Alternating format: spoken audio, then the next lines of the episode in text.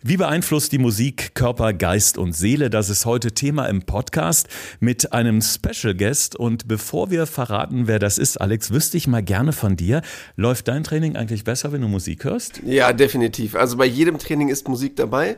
Und bei mir, weil ich ja möglichst meinen Kunden auch entgegenkommen möchte, ist die Musik auch immer auf meinen Klienten abgestimmt. Äh, welche Musik auch immer, der Sport läuft nie wirklich besser.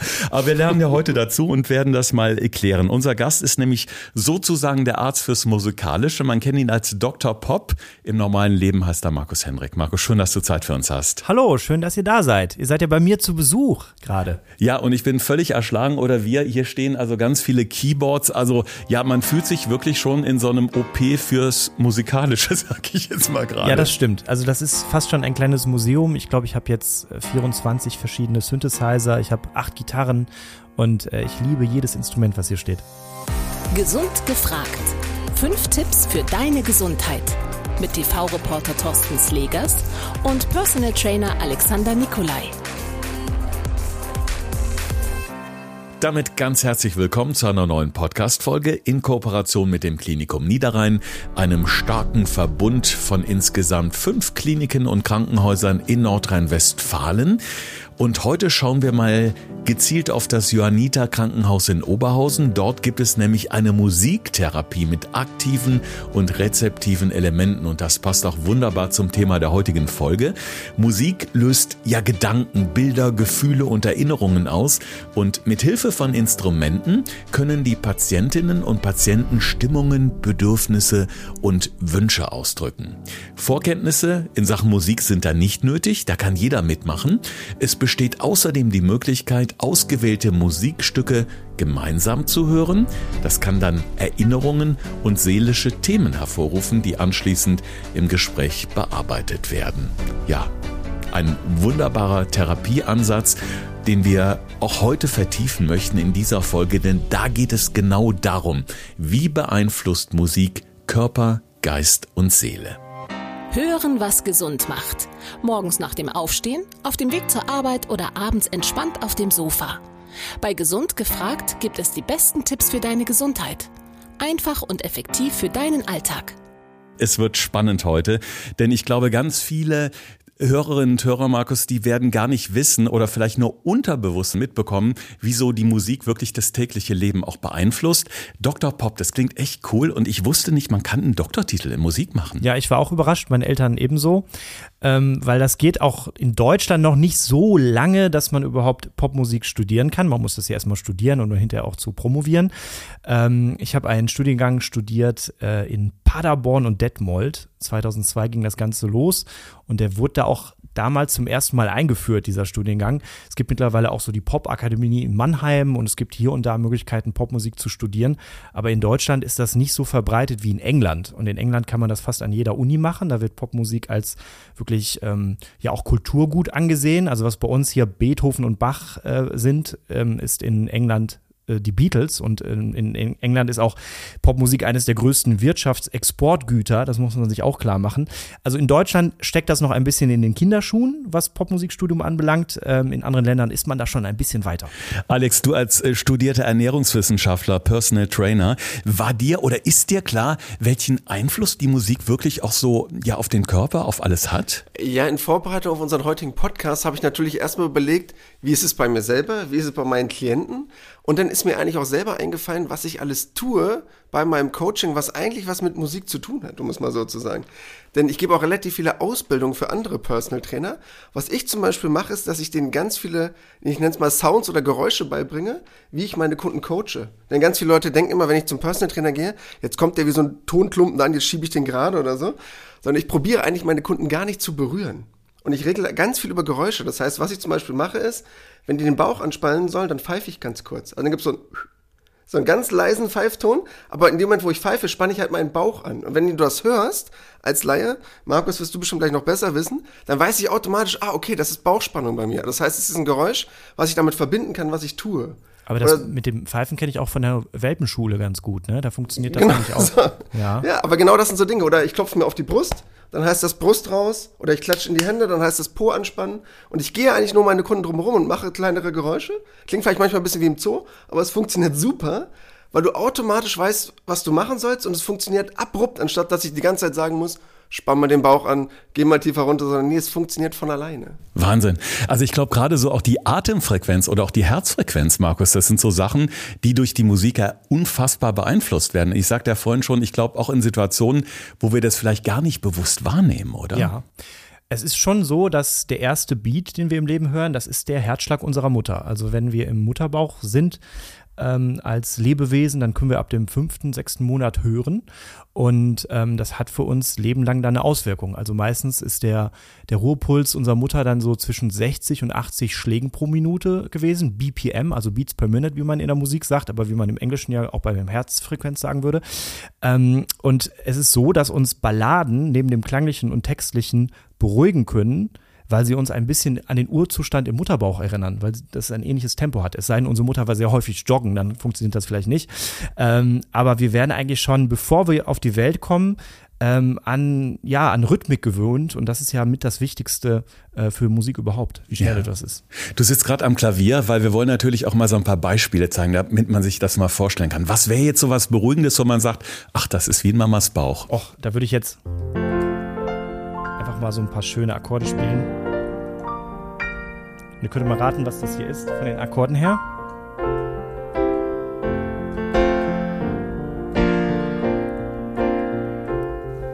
Wir waren auch die Tage bei Wetten das? Ja, ja, take, take That. Take That, genau, Back for Good ah, ist das. Ja, Back for Oh, einer meiner Lieblingssongs sogar, Wahnsinn, ja. Also mir reichen diese vier Akkorde in der Dauerschleife, das beruhigt mich schon.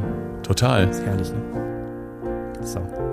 Naja, es geht aber auch mit anderen Akkorden. Und äh, aber das Faszinierende an der Musik ist wirklich, es gibt ähm, gewisse Akkordverbindungen, Melodien, die gibt es schon seit hunderten Jahren. Es gibt diese berühmte äh, Pachelbel-Sequenz aus dem 17. Jahrhundert, auch bekannt als der Kanon in D-Dur. Das kann ich auch mal kurz andeuten. Also ah, da, da. Und das Lied war viele Jahre verschollen. Das wurde erst relativ äh, spät wiederentdeckt, aber dann sind ganz viele Popsongs damit entstanden. Und diese Pachelbel-Sequenz hat aber schon im 17. Jahrhundert positiv auf die Menschen gewirkt. Und ähm, man sieht, also Musik kann über Ländergrenzen hinweg, über Generationen hinweg äh, uns einfach unglaublich gut tun. Ja. Alex und ich, wir haben vor kurzem zusammen eine Reportage fürs Fernsehen gedreht, ums Cortisol ging's, mhm, ne? Mhm. Also Stresshormon, sagt man ja so. Und da haben wir so verschiedene Alltagssituationen einfach mal irgendwie ähm, beobachtet. Wann wird es produziert und wie läuft das so im Körper alles ab? Und als ich mich so ein bisschen eingelesen habe, auch im Hinblick auf die Musik, ähm, habe ich auch gehört oder gelesen, dass gerade so Balladen oder eben auch diese ruhige Musik dieses äh, Stresshormon senken können. Ja.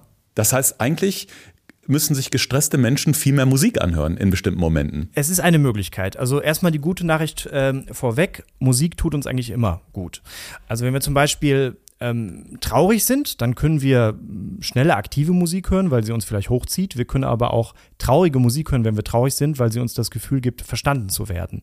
Also in der Regel hilft uns Musik Immer, egal was wir für Musik hören. Es sollte natürlich Musik sein, die wir sehr mögen, die uns, uns gut tut. Also es hat auch sehr viel mit den eigenen Präferenzen zu tun. Ja, aber äh, Musik löst bei uns einfach affektiv sehr viel aus. Ähm, und das hat auch tatsächlich archaische Ursachen. Also wenn wir ähm, das Gefühl bekommen, ähm, wir, wir sind gut aufgehoben, wir fühlen uns wohl, das kann Musik bei uns erzeugen, dann fühlen wir uns stärker, dann fühlen wir uns aufgehoben in einer Gruppe. Und ähm, also vielleicht kann man das mal vergleichen, wenn man Angst vor etwas hat, dann stößt man ja Adrenalin aus, ne? Und dann kann man irgendwie schneller reagieren, dann kann ich irgendwie wegrennen, dann äh, ist das möglich. Aber wenn ich das Gefühl bekomme, ich werde umsorgt, dann löst das eher so ein ähm, ja ein positives Hormon aus, was da zum Beispiel wäre. Serotonin. Serotonin zum Beispiel, genau. Und das ist ähm, nachweisbar, wenn man beladen hört, dass das bei uns aus befördert wird, ja. Das kann uns richtig äh, wohlig ähm, gut tun. Und bei Wiegenliedern ist es übrigens so, ähm, seit 100.000 Jahren wird auf diesem Planeten Kindern vorgesungen, ja. Ähm, und es gibt eine Theorie, dass Frauen übrigens die Musik erfunden hätten, weil Wiegenlieder so die ältesten Hits auf diesem Planeten sind. Man weiß aber erst seit 20 Jahren durch eine Studie, dass wenn man Kindern vorsingt, das in beide Richtungen funktioniert. Also da wird auch ein Cortisol gebildet, was zu aktive Kinder beruhigt aber auch zu lethargische Kinder aktiviert. Das funktioniert in beide Richtungen. Und man geht mittlerweile davon aus, dass in der Evolution Kinder mit singenden Eltern höhere Überlebenschancen hatten. Wow, okay. das, das ist meine Ansage.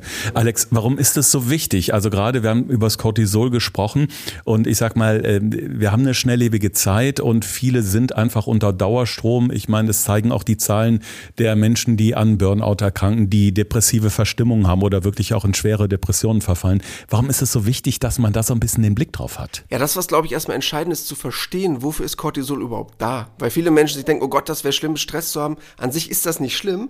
Das ist wie das Wasserglas, hängt davon ab, wie lange ich es halte. Nicht das Wasserglas an sich ist schlimm. Und das ist halt das klassische Stressphänomen. Kurz Stress ist kein Problem, aber früher sich zu verstecken vor dem Säbelzahntiger, danach bist du halt gelaufen. Das tun wir aber nicht. Wir sitzen rum und sind den ganzen Tag genervt, wie schlimm unser Chef ist und wer gemeint war und welche Akte ich jetzt wieder da liegen habe.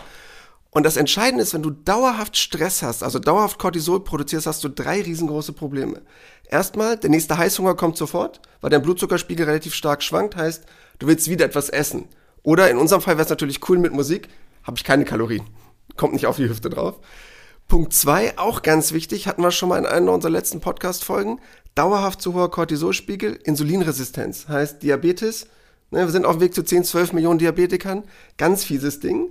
Und drittes Ding, worüber sich auch alle beschweren, der böse Bauch.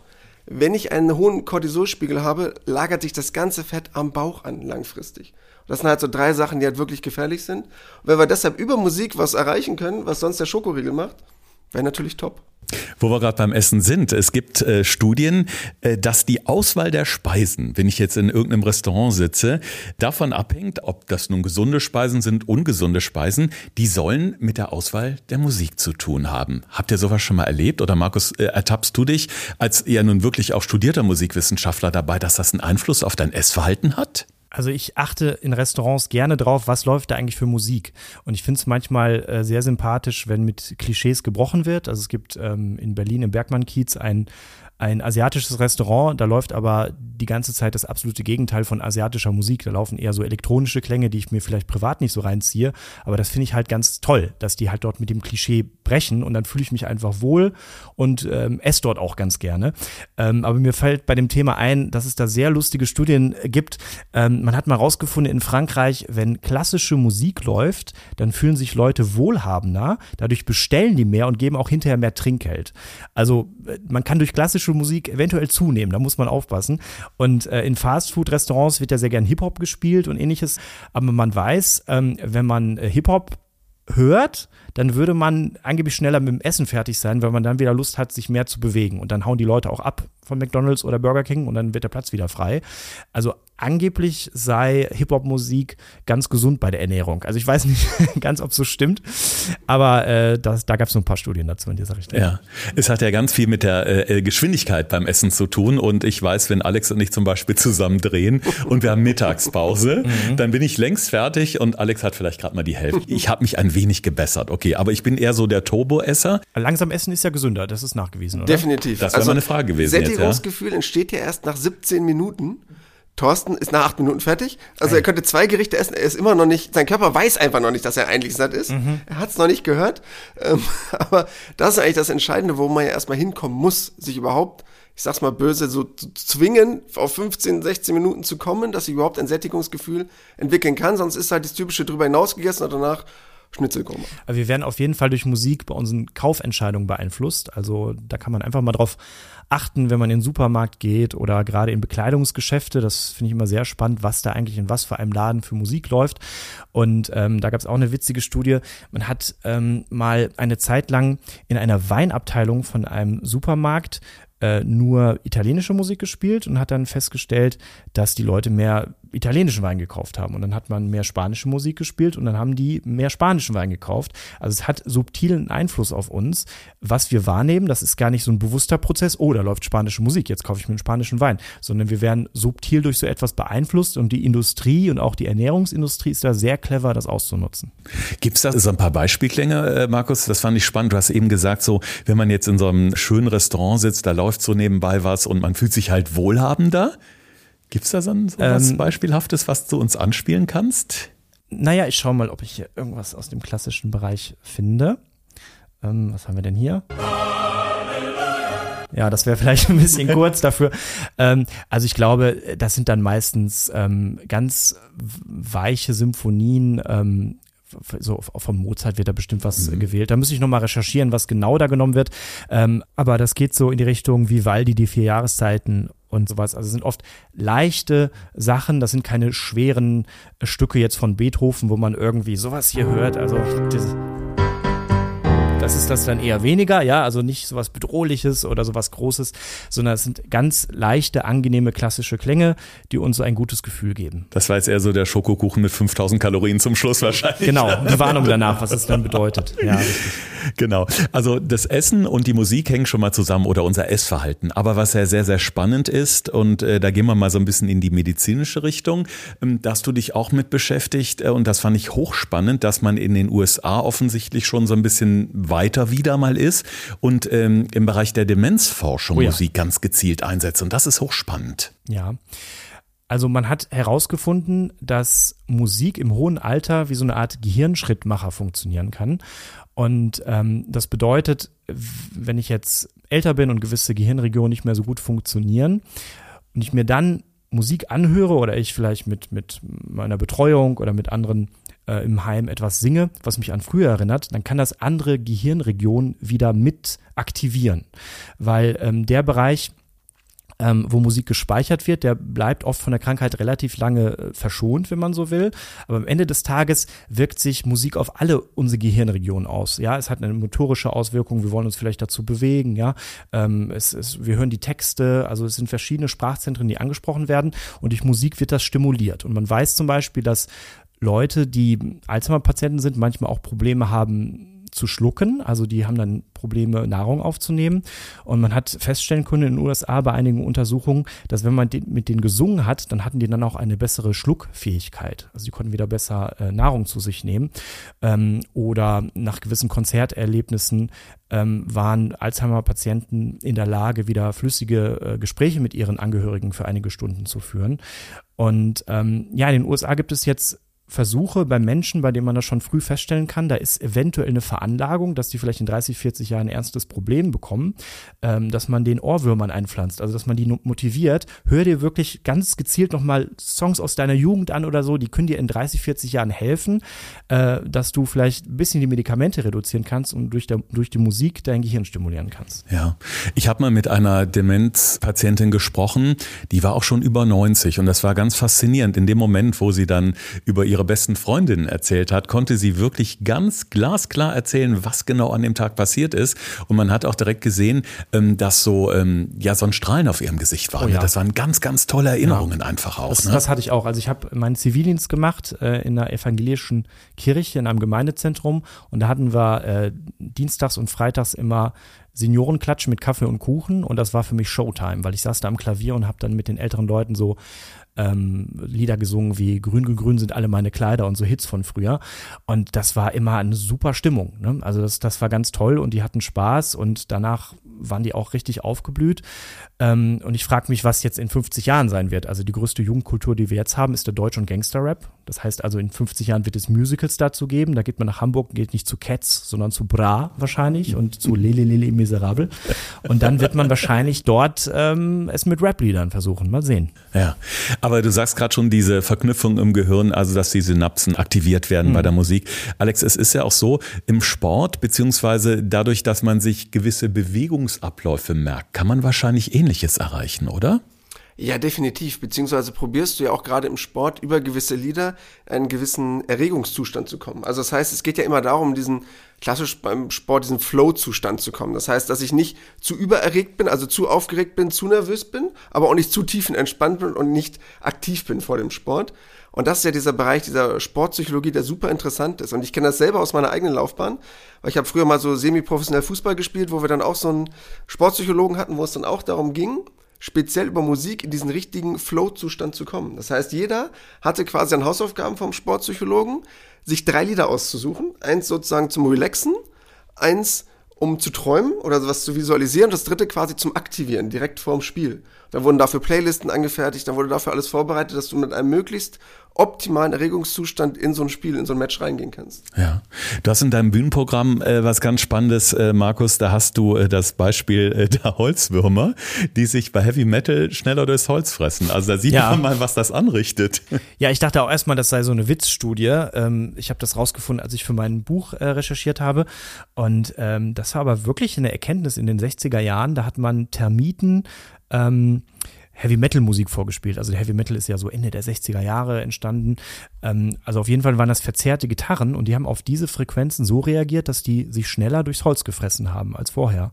Und das wurde dann mal in einer australischen Werbung so als Witz aufgegriffen und darum dachte man zwischendurch, das sei nur ein Scherz gewesen, aber man konnte das feststellen. Also ich weiß nicht, ob, wenn man den Reggae vorspielt, ob die dann anfangen, das Holz zu kiffen oder so. Das ist jetzt, glaube ich, nicht passiert. Aber Heavy Metal Musik haben die sich deutlich schneller bewegt. Mhm. Wir hatten eben das Beispiel Joggen. Wenn ich äh, Menschen joggen sehe, die meisten, ich sag mal 99,9 Prozent rennen wirklich mit Kopfhörern durch die Gegend. Wenn ich jogge, ich habe meistens keine drin, weil ich es schöner finde, wenn ich durch den Wald renne, die Vögel zwitschern zu hören, einfach ein bisschen Natur zu erleben. Aber die meisten haben wirklich die Kopfhörer drin. Gibt es denn auch sportliche Studien, wo man sagen kann, Menschen, die Musik hören, sind leistungsfähiger, weil sie unter Umständen motivierter sind? Ja, man sagt, wenn man die Musik relativ gut abstimmt auf das jeweilige Tempo, in dem du dich zu bewegen hast. Je nachdem, ob du einen Marathon läufst, 10 Kilometer, 5 Kilometer, Sprintdistanz, was auch immer, dass du bis zu 12, 15 Prozent mehr Leistung haben sollst, laut Studien. Und also ich mache das selber mit meinen Klienten hier auch. Also nicht nur, dass die Musik im Studio auf sie abgestimmt wird, sondern auch wenn jetzt zum Beispiel laufen gehen oder auch mal unangenehme Einheiten haben, so Intervallläufe, also mal schnell laufen, mal langsam, dass ich denen extra vier, fünf Lieder schicke, also ein paar etwas schnellere, ein paar etwas langsamere, die dann so bei 80, 90, 100 BPM sind, aber dann in Richtung so 120, 150 hochgehen und dann ist es super einfach für die, sich daran zu orientieren, weil ich da einfach sage, kommt das Lied, läufst du schneller, kommt das, läufst du ein bisschen langsamer, anstatt zu sagen, jetzt gucke ich drei Minuten auf die Uhr und muss jetzt so und so laufen. Mhm. Also da schließt sich der Kreis. Also wir haben ja anfangs über den, den Herzschlag gesprochen, der uns beruhigen kann, aber der kann uns auch aktivieren. Und es gibt ja bei Spotify, YouTube so Playlisten, die strukturiert sind mit BPM und äh, Geschwindigkeiten. Also ich spiele mal hier etwas an von der Geschwindigkeit, was empfohlen wird, wenn man so anfängt mit Joggen. Also wenn es recht gemächlich erstmal vonstatten geht, das ist dann so bei 115, 120 Beats per Minute. Angenehmes Grundtempo, um sich warm zu machen. Wenn man etwas geübter wird, äh, dann kann man schon auf Tempo hochgehen, so 140 BPM. Ein wenig flotter. Und jetzt hätte ich noch ein Beispiel mit 190 BPM. Das ist optimal, wenn man auf der Flucht ist. Ich wollte sagen, es kurz vom Herzinfarkt. Genau, kannst einfach wegrennen.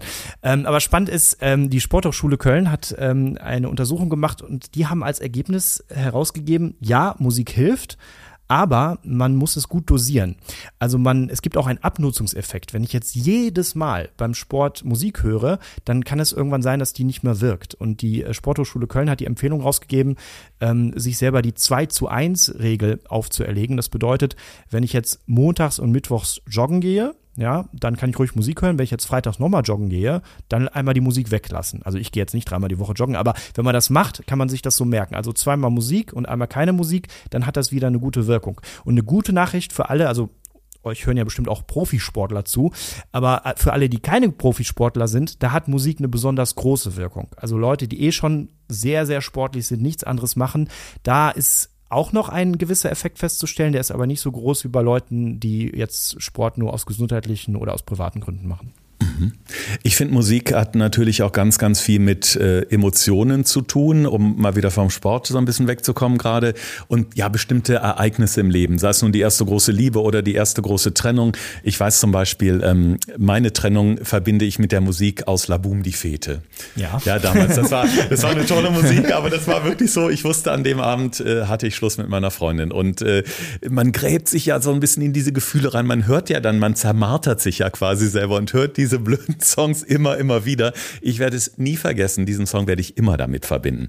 Aber was ich super spannend finde, und da sprichst du auch in deinem äh, Programm drüber, in deiner Bühnenshow, in deinem Live-Programm, Markus, ähm, äh, du gibst mal so ein bisschen ein Beispiel dafür, mit welcher Musik man auch eine Party platt machen kann oder wo man müde Gäste wieder auf Trab kriegt. Und ich mhm. glaube, das weiß jeder von uns, irgendwelche Klassenpartys früher. Irgendwann, es war so ein bisschen äh, die Luft raus und keiner hatte mehr Bock zu tanzen. Und da bin ich echt mal gespannt, weil das kriegt man ja heute teilweise noch mit, je nachdem, wo man eingeladen ist. Mhm.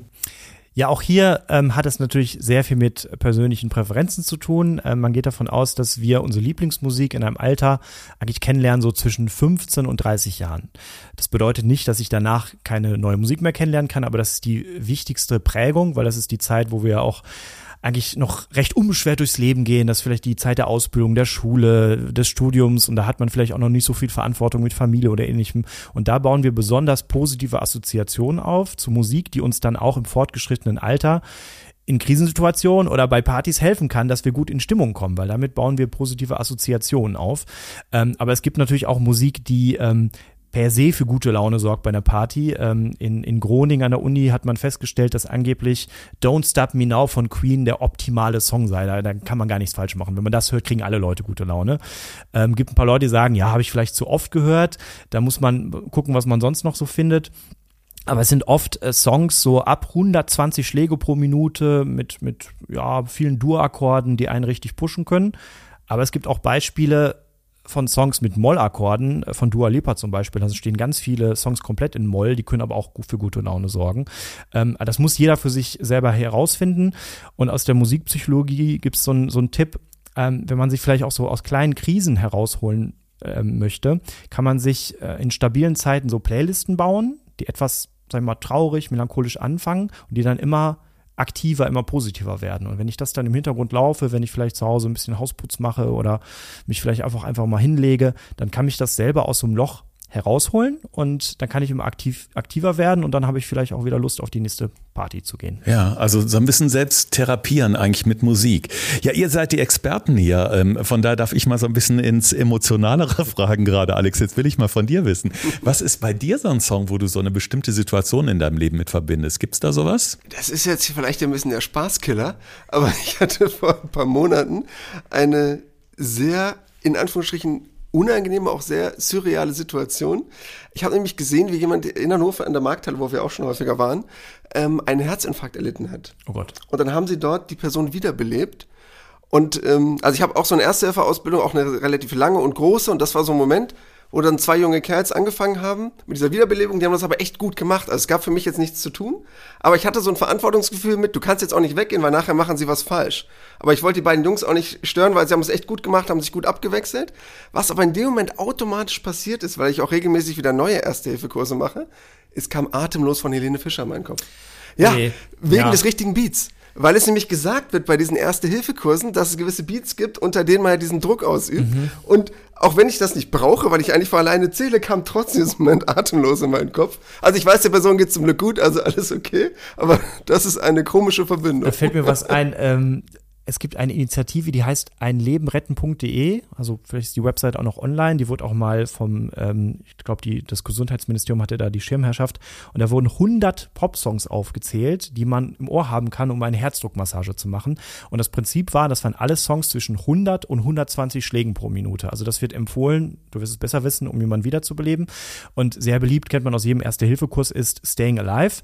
Ist aber ein bisschen problematisch, weil das ist so 103 Beats per Minute. Und wenn die Schallplatte früher geleiert hat, also langsam abgespielt wurde, ist man vielleicht knapp drunter, ja. Und ähm, ich glaube, irgendwann sind denen die Songs ausgegangen, weil dann haben sie atemlos draufgesetzt und ganz oben auf der Liste, die ist nämlich alph alphabetisch sortiert, ganz oben auf dieser Liste mit 100 Pop-Songs steht von ACDC Highway to Hell.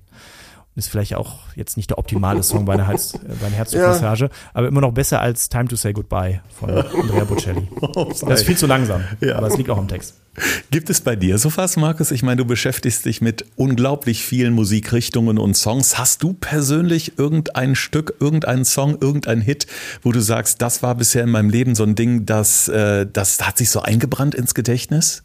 Ja, da gibt es viele. Also ich liebe einfach Motown-Musik und wenn ich was von Stevie Wonder höre oder von den Jackson Five, dann geht's mir eigentlich gleich direkt gut. Das ist so meine Sozialisation. Dann habe ich Billy Joel früh kennengelernt und habe deswegen auch angefangen, äh, Klavier zu spielen und war auch sehr berührt von seiner Lebensgeschichte, weil man kann durch Musik auch lernen, dass aus Krisensituationen was Großes erwachsen kann. Also vielleicht kennt das auch jeder, der uns gerade zuhört. Manchmal gibt es ja so Wendepunkte im Leben, wo was Schlimmes passiert ist, aber mit etwas Abstand denkt man manchmal, war vielleicht gar nicht so schlecht, dass es passiert ist, weil ich habe darüber etwas gelernt oder bin über mich hinausgewachsen oder habe irgendwie neue emotionale äh, Intelligenz entwickelt.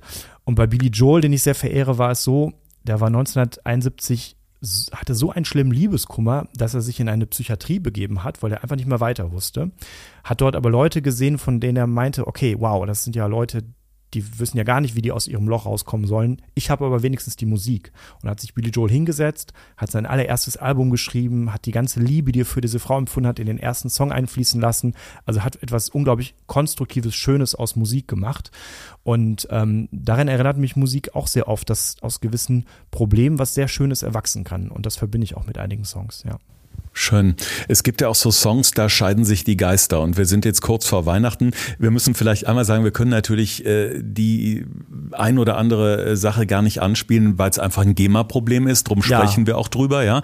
Aber was mir jetzt direkt mal so in den Sinn kommt, ist Last Christmas von Wham. Die einen lieben das, die anderen hassen das. Ich muss sagen, ich mag den Song. Immer noch. Ich, ich mag den immer noch. Wiederum Ab welchem sagen, Monat magst du ihn? Ab wann darf er gespielt werden? Der, der, Ab der darf ja, eigentlich schon.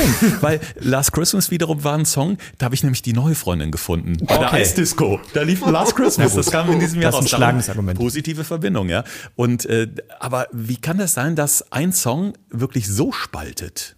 Ja, ich glaube, darauf begründet sich auch die Karriere von Modern Talking, also dass man da komplett spaltet. Manche, manche gehen darauf ab, andere finden es fürchterlich. Also wir sind in der Lage, innerhalb von ein bis zwei Sekunden bei Musik zu sagen, ob uns das gefällt oder nicht. Also das wird auch manchmal bei Radiostationen gemacht, die spielen wirklich nur Sekunden von einem Song an und gucken dann, wie reagieren wir drauf. Und das ist übrigens eine Fähigkeit, da sind wir wieder bei ganz frühen Zeiten, die wir von früher noch haben. Wir mussten nämlich früher, als wir auf uns allein gestellt waren, unterscheiden können, ist das jetzt hier hinten Rascheln vom Wind im Gebüsch oder ist da gleich ein Bär, der uns eine Tatze über die Rübe haut? Also unser Gehör muss unglaublich schnell ein Urteil fällen können. Und gewisse Präferenzen gehören da dazu und Geschmacksurteile. Und deshalb ist es in der Lage, dass wir bei einer Hochzeit, wenn wir hören, da ist Modern Talking wird gespielt, dann können wir zum DJ gehen und sagen, mach das aus, dann lieber eine Tatze über die Rübe. Ja, also wir sind ganz schnell in der Lage, da was zu entscheiden. Und ähm, da sind wir wieder bei der frühen, frühen Jugend. Also wenn wir mit gewissen Songs aufgewachsen sind, die für andere eher cheesy oder peinlich sind, wir mögen die vielleicht. Also mir geht's so mit den Backstreet Boys. Da würden vielleicht andere jetzt sagen, die in den 70ern nur coole Musik gehört haben. Ähm, was ist denn das, äh, Backstreet Boys? Das ist ja überhaupt nicht rockig. Ja, ich weiß, das ist halt ein bisschen uncool, aber das ist auch meine Jugend und darum mag ich's.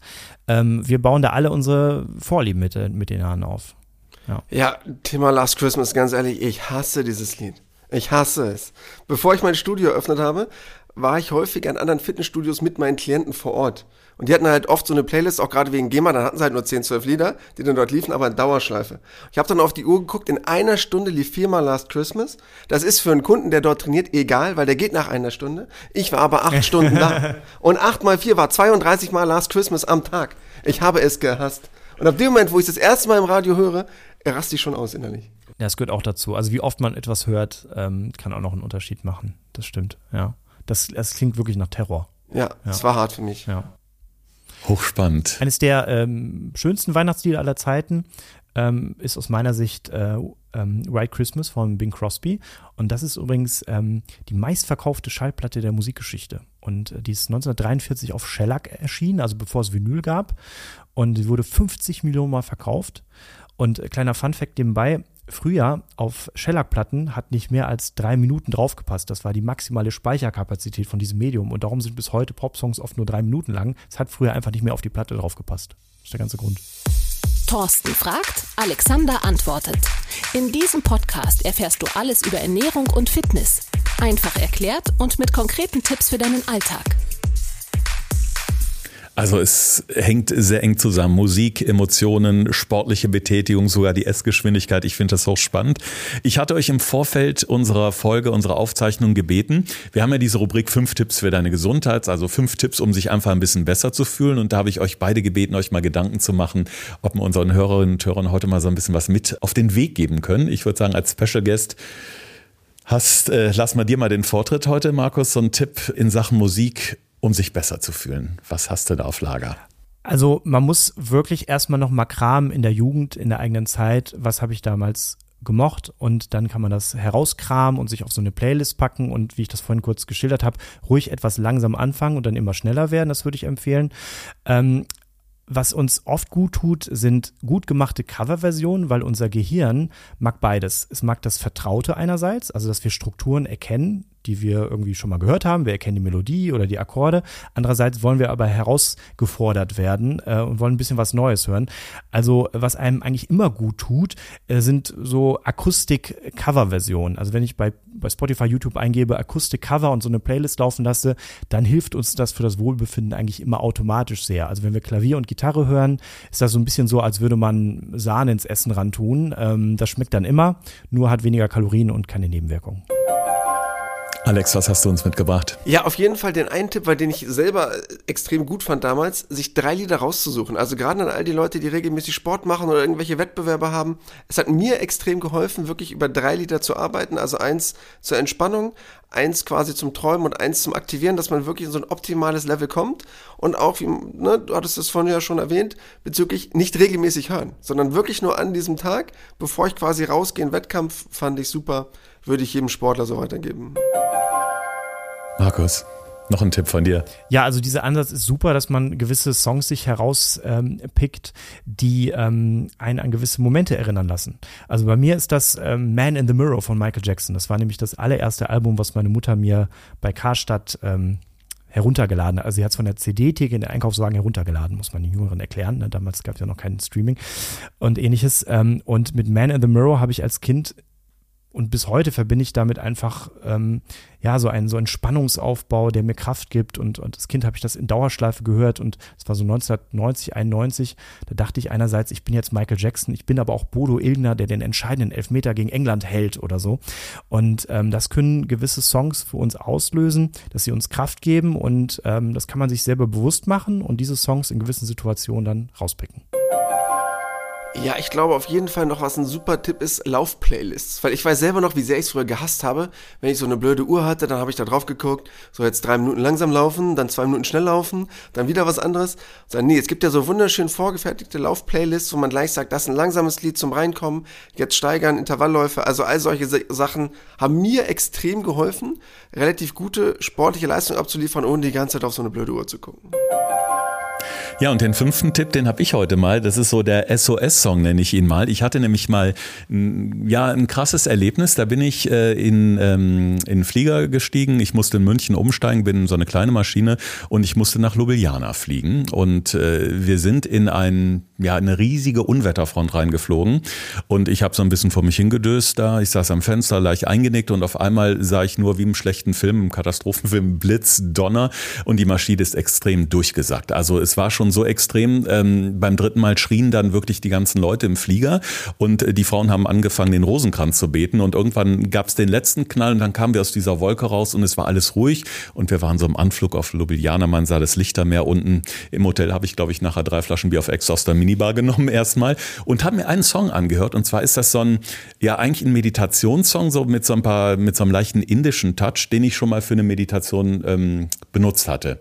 Und habe versucht, mich dadurch runterzufahren und ich muss sagen, seit diesem einen Erlebnis ist es manchmal so, ich bin ja viel unterwegs, wenn wirklich heftige Turbulenzen kommen, kommt dieses leichte Angstgefühl wieder.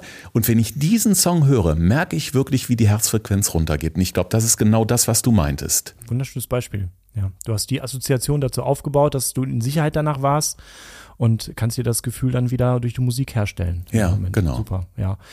Ähm, noch, noch ein Tipp fällt mir gerade ein. Ähm, die Studie ist sehr jung. In England hat man festgestellt, dass uns ähm, Bassfrequenzen mehr Selbstbewusstsein geben können. Also wenn ich vielleicht vor einer Prüfung stehe oder vor einer Situation, vor der ich irgendwie ein bisschen Bammel habe, vielleicht Weihnachtstage mit der Familie oder so, kann ich mir äh, mit, mit Musik, wo man Bass hört, zum Beispiel Another One Bites the Dust oder von Queen, ähm, ein Gefühl von Kraft geben.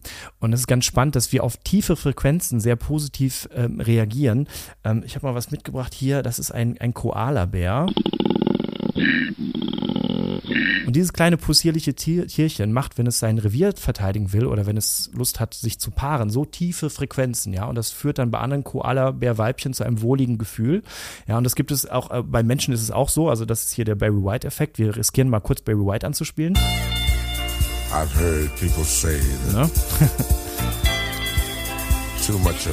Das finden wir irgendwie prickelnd und vielleicht auch erotisch, aber es gibt uns auch Kraft. Also wir können uns mit, mit Musik, die tiefe Frequenzen äh, hat, selber viel Kraft geben. Enorm. Also ich habe unglaublich viel gelernt heute. Ich glaube, Alex, du auch. Ne? Wir haben äh, zwischenzeitlich oft äh, gestaunt und uns angeguckt und sagen, wow, was die Musik macht mit uns. Ne? Ja, super spannendes Thema und auch die ganzen Einflussfaktoren, deren sich, glaube ich, viele Leute gar nicht bewusst sind, wie sehr es im Alltag einen Einfluss hat, aber halt auch auf Ernährung, auf Psyche, auf Sport einen Einfluss haben kann, den wir noch gar nicht wirklich nutzen. Definitiv. Also ganz, ganz toll, dass du dabei warst, Markus. Dr. Pop. Jetzt müssen wir natürlich noch was zu deiner aktuellen Tour sagen, denn ich kann mir vorstellen, viele sagen, Mensch, äh, den Dr. Pop habe ich schon mal bei den Kollegen von Sat1 im Frühstücksfernsehen gesehen, beim ZDF, äh, im Radio gehört. Du bist auf Tour und du stehst momentan wirklich vor ausverkauften Hallen und man sieht richtig auch bei Instagram, die Leute, die gehen total ab, weil jeder kann ja was damit anfangen. Wie heißt dein aktuelles Programm und wie lange geht's noch? Ähm, die Show heißt Hitverdächtig, die Musik-Comedy-Stand-Up-Show und die wird ständig aktualisiert. Also wenn ein neuer Song rauskommt, wie jetzt von den Beatles oder von den Stones, dann baue ich das ein. Ähm, die Leute können mir auch Fragen stellen. In der Pause gibt es so Fragekärtchen und dann kann man mich alles fragen, was man will zum Thema Musik. Dann ist die zweite Hälfte ein bisschen improvisiert. Aber äh, das Grundkonzept ist, ich habe dort so schöne alte 80er Jahre Vintage-Instrumente auf der Bühne. Meistens steht da ein großer Flügel. Ich habe eine Gitarre dabei. Es wird viel Musik gemacht, viel gesungen. Aber es geht auch um, um Wissenschaft, aber am Ende des Tages auch um ganz viel Spaß und Quatsch. Und das ist mir auch sehr wichtig. Das hört sich gut an. Können wir vor allen Dingen gerade in der aktuellen Zeit sehr gut gebrauchen. Ein bisschen abschalten, ein bisschen Spaß haben. Den Link dazu, den äh, packen wir einfach mal in die Shownotes zu der heutigen Episode. Und ja, wir beide sagen ganz herzlichen Dank, dass du dabei warst. Es war wirklich grandios interessant und äh, ja, weiterhin viel Erfolg. Vielen Dank für euren Besuch. Danke dir. Das war Gesund gefragt. Der Expertentalk mit Thorsten Slegers und Alexander Nikolai. Wenn es dir gefallen hat, abonniere gerne unseren Podcast und verpasse keine neue Folge mehr.